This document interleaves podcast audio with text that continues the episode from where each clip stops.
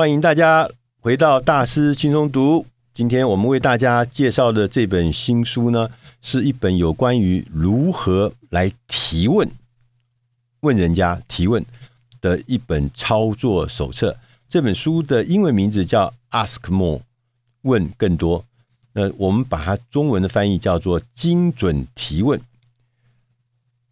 我们大家每天在工作上、在生活上、在呃各式各样的地方，我们常常需要提问，因为我们很多的事情我们不明白、不了解，我们透过提问能够拿到啊、所谓的解答，拿到解答可以提供我们作为啊、解决事情的重要的指引，所以提问是重要的事情。可是因为我们在这个所谓的搜索引擎。网络搜索引擎横行的时代，我们通常在网络上面搜东西的时候，都是搜到很快、很短、很多的这个讯息，所以常常有的时候让我们习惯以为这种所谓的求速、求快、求短、求小的这种答案呢，就是我们的答案。其实很多人生的事情，或者很多工作的事情，或事业的事情，你会发现那不是用网络简单的就可以搜寻到，它必须要。面对面的跟人有系统的专注的来提问来互动，才可以得到有深度的有系统的回答。但在这个前提是必须你要懂得如何来发问。如果你不懂得发问，那跟你去不管是去百度，不管是去 Google 上面去搜东西所得到的答案，其实是一样的，是一段杂乱无章的，是还要重新去分析跟判断的。所以呢。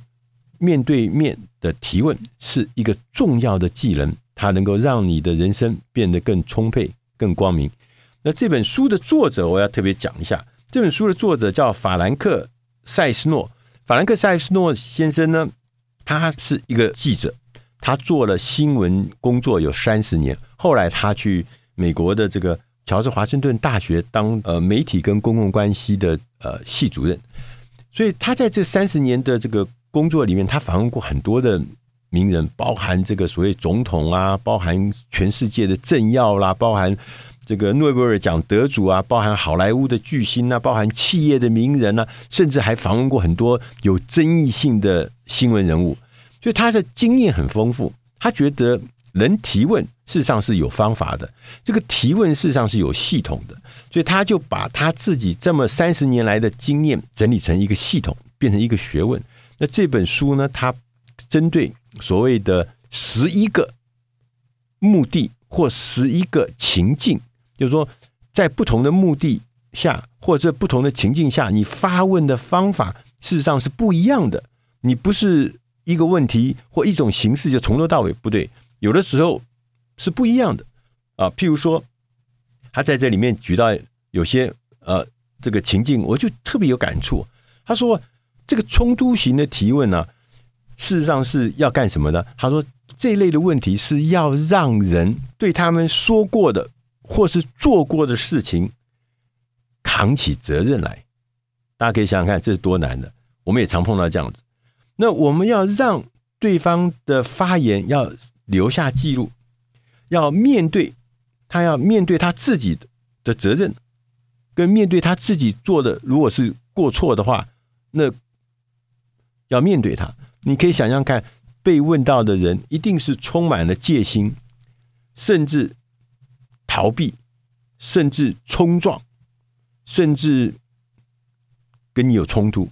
所以，冲突型的这个提问呢、啊，是你必须要有方法、有策略，甚至要做好心理准备。那在这本书里面，清楚地告诉我们说，你如果做好了准备。你可以让冲突型的发问变成一个正面的、有意义的事情。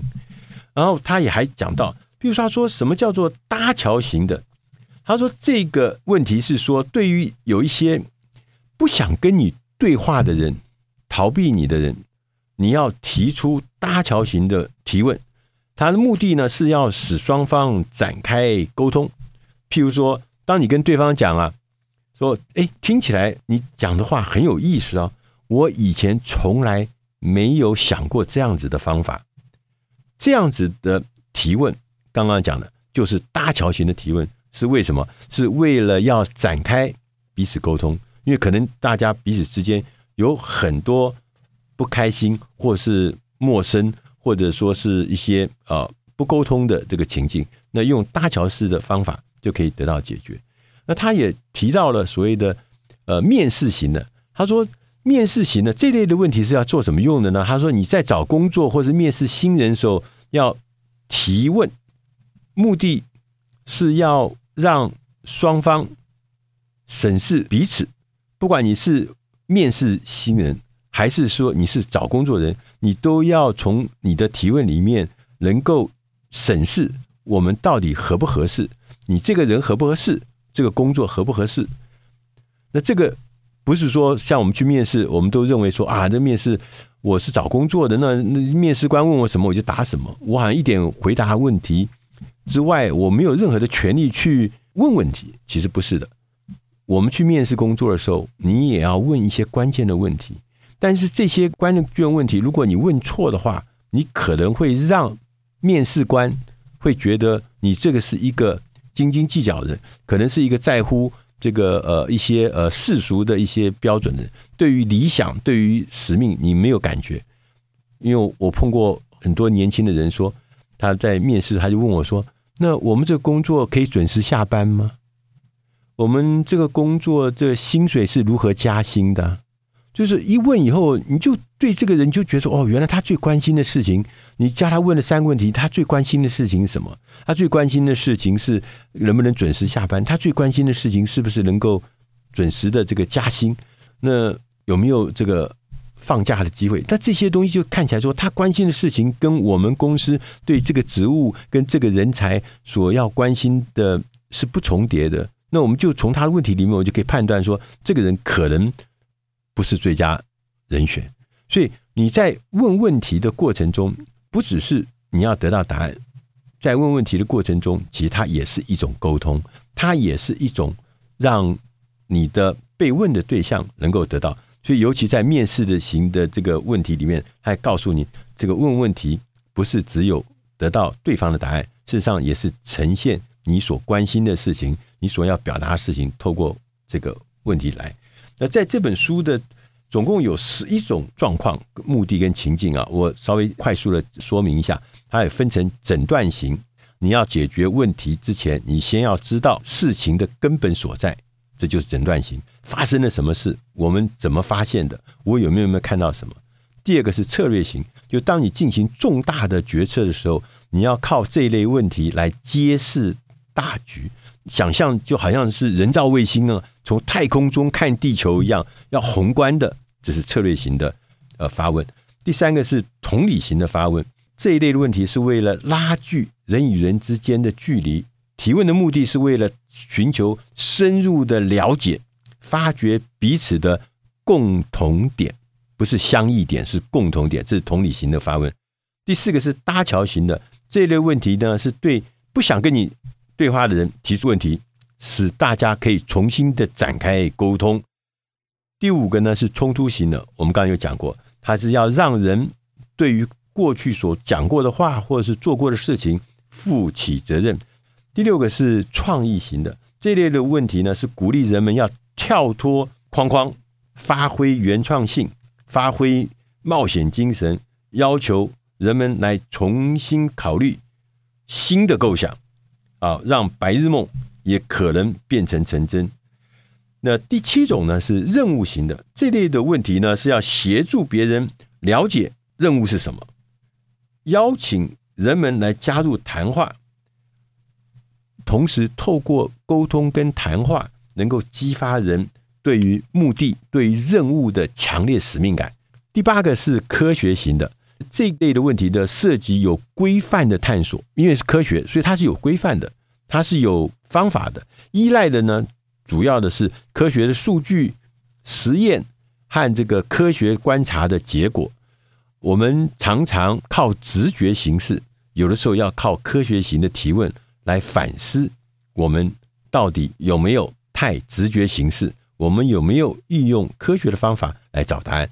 第九种是面试型的这类的问题呢，是要告诉你说，找工作，刚前面讲找工作的人，或者说是面试新人的人，你要提出什么样的合适的问题，才能够让双方都觉得你是对的人。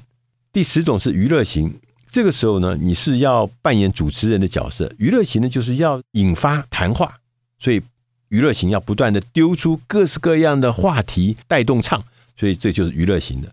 第十一种也是最后一种，他说叫做遗产型的。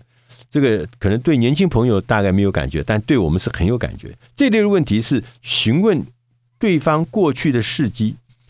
作者啊，是说他最遗憾的事情是没有在他妈妈过世之前了解他妈妈一生中，譬如说最自豪的事情是什么样，一生中的一些重要的成就是什么。希望我对我们的孙子谈到你的时候，我们要如何来告诉我们的子孙？这位长辈的一些他想要告诉的事情，像这一类的遗产型的，也是我们其实常常会碰到，尤其是高龄化社会。那整个看起来，这本书阿克斯梦他就是要告诉大家，聪明的人用聪明的问题，能够学习、建立关系、观察，甚至找到解决的谜团的方法，设立新的做事的方法，这都是我们提问的重要的。目的也是对我们的人生会有巨大的帮助。那这本书是出自《大师轻松读》第六百六十期，精准提问，希望你会喜欢。谢谢。